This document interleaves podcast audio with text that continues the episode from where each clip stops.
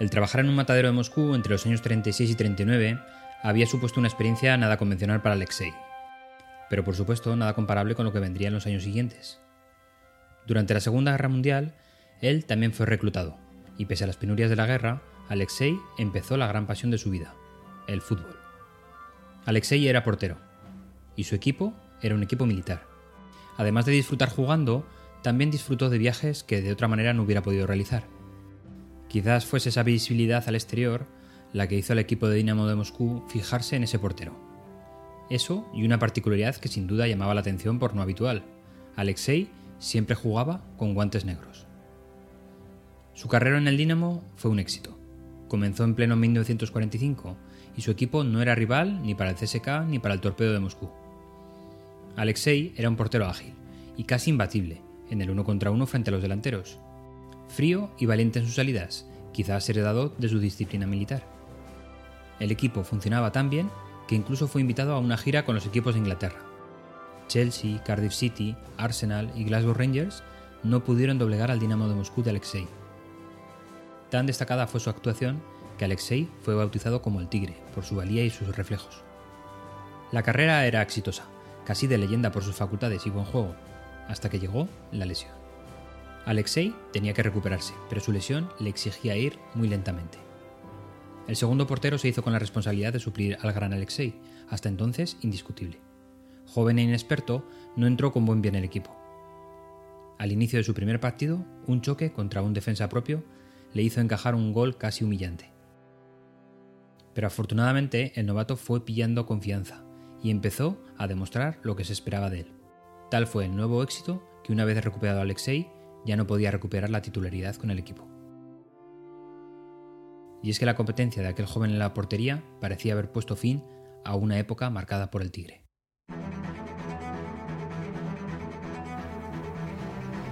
Esta misma semana tuve que organizar una pequeña tormenta de ideas, o lo que en inglés refino llamamos brainstorming, y para ello preparamos una presentación.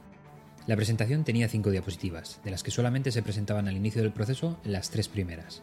Las otras dos restantes quedaban para una sorpresa final. Como veis, el calado de la reunión era pequeño, era una presentación menor. Pero fue lo suficientemente importante como para darme cuenta de los errores y aciertos en una presentación de este estilo. Las tres diapositivas eran las siguientes. En la primera diapositiva se describía brevemente el producto del que íbamos a hablar. Aunque nunca está mal centrar el asunto, explicar de dónde venimos o cómo hemos llegado hasta ese momento, me di cuenta de que la audiencia pasaba de esta diapositiva. ¿Por qué? Porque todo el mundo era conocedor del producto, incluso mejor que el propio presentador. ¿Cuál había sido el fallo? No tener en cuenta los conocimientos de la audiencia. ¿Y cuál fue la reacción? Pasar esta diapositiva en menos de 10 segundos. El esfuerzo de preparación superaba de largo el rendimiento de la misma. Si tuviera que empezar de nuevo, habría que haber contado más sobre las necesidades del cliente y el por qué teníamos que lanzar esa tormenta de ideas. Hubiera aportado un contexto más definido, aportando algo de conocimiento a la audiencia, que no está en contacto en directo con el cliente y hubiera sido un buen punto de partida para crear la historia de cliente desvalido en espera de un proveedor héroe como éramos los presentes en esa reunión. Y también deberíamos haber explicado cuál era el entorno de la aplicación del cliente. Durante el resto de la reunión se sucedieron muchas preguntas acerca de la aplicación, producto, en cliente, etcétera, etcétera. En pocas palabras, mala planificación por no ponernos en el lugar de la audiencia. La segunda diapositiva era la más importante, las condiciones técnicas para la integración de una nueva funcionalidad en el producto. En este caso, sí pienso que estaba muy bien definida. Contenía una gran fotografía descriptiva de la aplicación en la parte izquierda y cinco palabras que resumían las restricciones. El mensaje llegó muy claro y lo que era muy importante se retuvo en la mente de la audiencia. Creo que estas diapositivas minimalistas funcionan muy bien.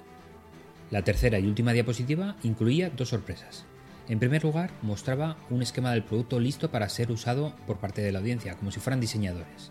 Nada de texto, simplemente el producto desnudo, listo para ser modificado a golpe de rotulador. El mensaje implícito era que todo el mundo podía modificar lo que teníamos entre manos. Y se completó este mensaje con dos copias en papel para cada uno de los asistentes de esta diapositiva. Allí podrían pintar sus soluciones o sus ideas esquemáticas. Pero faltaba la guinda del pastel una historia que debía llegar al orgullo, al amor propio de la audiencia. En este punto se expuso que nuestro mayor competidor ya tenía un concepto definido, que lo había transmitido al cliente y que lo presentaríamos al final de la reunión con dos diapositivas extra. No queríamos contaminar a la audiencia con soluciones de otros, pero sí motivarlos a que encontrasen una idea incluso mejor que la que veríamos 20 minutos después. No hubo necesidad de explicar nada más, ni de reflejar esta historia en la diapositiva. Tenía tanta potencia que todo el mundo se puso manos a la obra para encontrar la solución perfecta.